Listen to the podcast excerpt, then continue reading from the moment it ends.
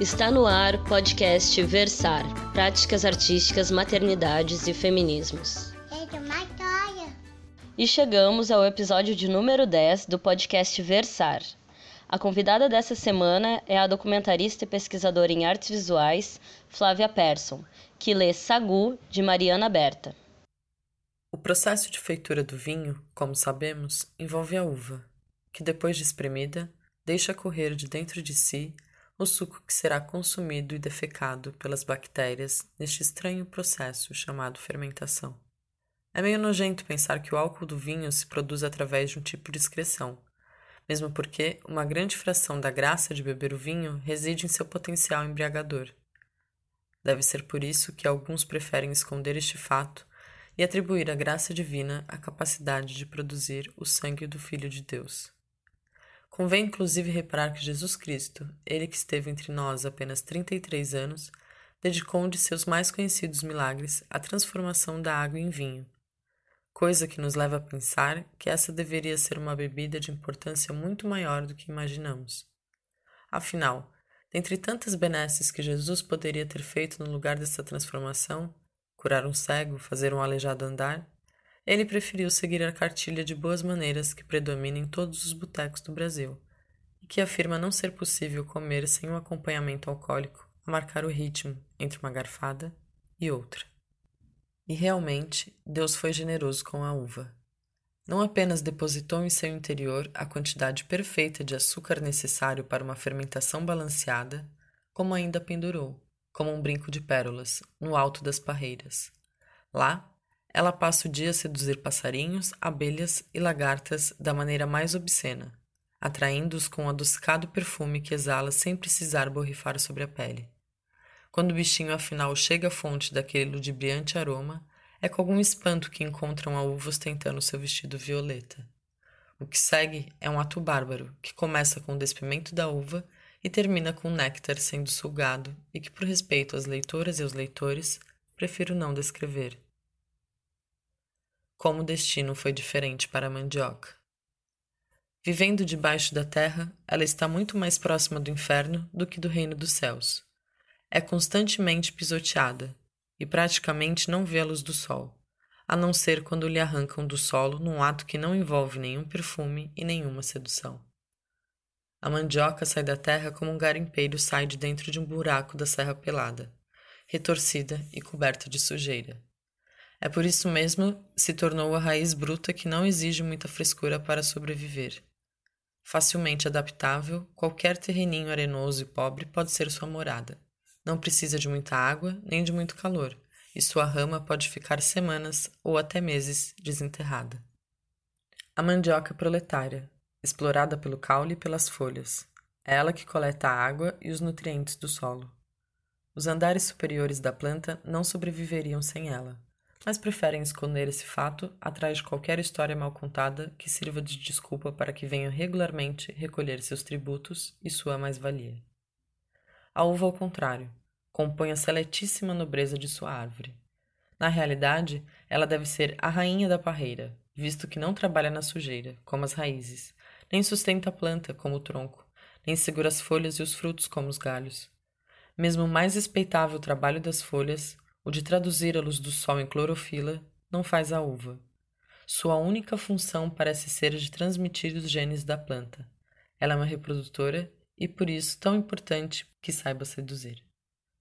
Quando algum plebeu do andar de baixo questiona sua supremacia, é com indignação que ela responde: Meu trabalho é o mais importante de toda a árvore. A própria existência de vocês só faz sentido porque eu existo para seguir perpetuando nossa espécie, geração após geração. Mas vocês são brutos, não têm a delicadeza necessária para fazer o que faço. Por isto, esta é minha missão, eu fui escolhida para cumpri-la. Agradeçam a Deus por me terem, trabalhem sem reclamar e não esqueçam de pagar os seus impostos. Eurocêntricos do jeito que somos, sabemos falar muito mais de uma bebida tão associada aos costumes gastronômicos do mal chamado Velho Mundo do que de uma planta nativa da nossa terra que garantiu a sobrevivência de nossos ancestrais. O buquê, as notas de chocolate, os acompanhamentos recomendados e todo o nhenhenhé associado com a apreciação do vinho podem garantir prestígio e respeito numa festa de alta sociedade de um modo que dificilmente você conseguiria caso demonstrasse ser uma boa selecionadora de mandioca na feira, uma arte mundana, vulgar, e que ainda não ganhou nenhum curso universitário. Mas se, como diziam os antigos latinos, a verdade está no vinho, então deve fazer todo sentido passar quatro anos da sua vida estudando enologia e procurando com toda seriedade a verdade no fundo de uma garrafa. Depois de formado, você estará apto a falar um monte sobre o vinho. As pessoas ricas, aquelas que verdadeiramente importam, lhe consultarão. Você será respeitado de um jeito que nunca seria caso tivesse optado por ficar plantando mandioca debaixo do sol, dia após dia. E o que acontece quando explorador e explorada se encontram em uma panela? A mandioca secreta sua goma e faz com que o vinho, antes líquido, se torne pegajoso. O sangue puro da uva é corrompido pelo sêmen da mandioca. Isso talvez explique, pelo menos em parte, a razão por que o sagu é uma sobremesa de segunda classe. Porque ela acaba ficando no meio do caminho entre dois estados físicos, o sólido e o líquido, o que é muito perigoso, uma vez que estar entre duas condições significa não ocupar lugar nenhum, e sob este pretexto ser lançado às margens junto com a loucura, a sujeira, a pobreza. Deve ser por isso que nunca vi nenhuma criança gritando e se esperneando por sagu, como já vi tantas fazendo por balas, pirulitos e bombons. Ou algum comilão, enfiando colheradas de sagu freneticamente na boca da maneira com que já vi fazendo com brigadeiros, cajuzinhos e beijinhos. O sagu é uma sobremesa modesta, bem envergonhada, para falar a verdade. Ele está presente em grande parte dos bufês. Por outro lado, sua travessa está quase sempre intacta, bem diferente daquele aguado pudim de leite que já enganou tantas trouxas como eu, ou daquele decepcionante flançoço que fica dançando em cima da bandeja.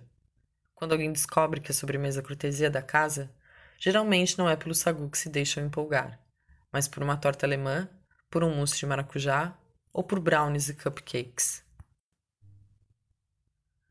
Não é uma sobremesa super doce, daquelas que agradam adolescentes lariquentos. E seu sabor, um tanto ácido, deve desagradar a todos os que estão acostumados com doces industrializados. Acho até que o sagu, como a cerveja, exige uma certa apuração do paladar, uma doutrinação, talvez. Isto é, porque, para mim, o sagu fala baixinho, bem diferente daquelas sobremesas que gritam e que praticamente arrastam nossa boca até a colher. O sagu não nos aprisiona, não vicia, não causa compulsão. Por isso mesmo, o sagu poderia ser visto como uma sobremesa rebelde.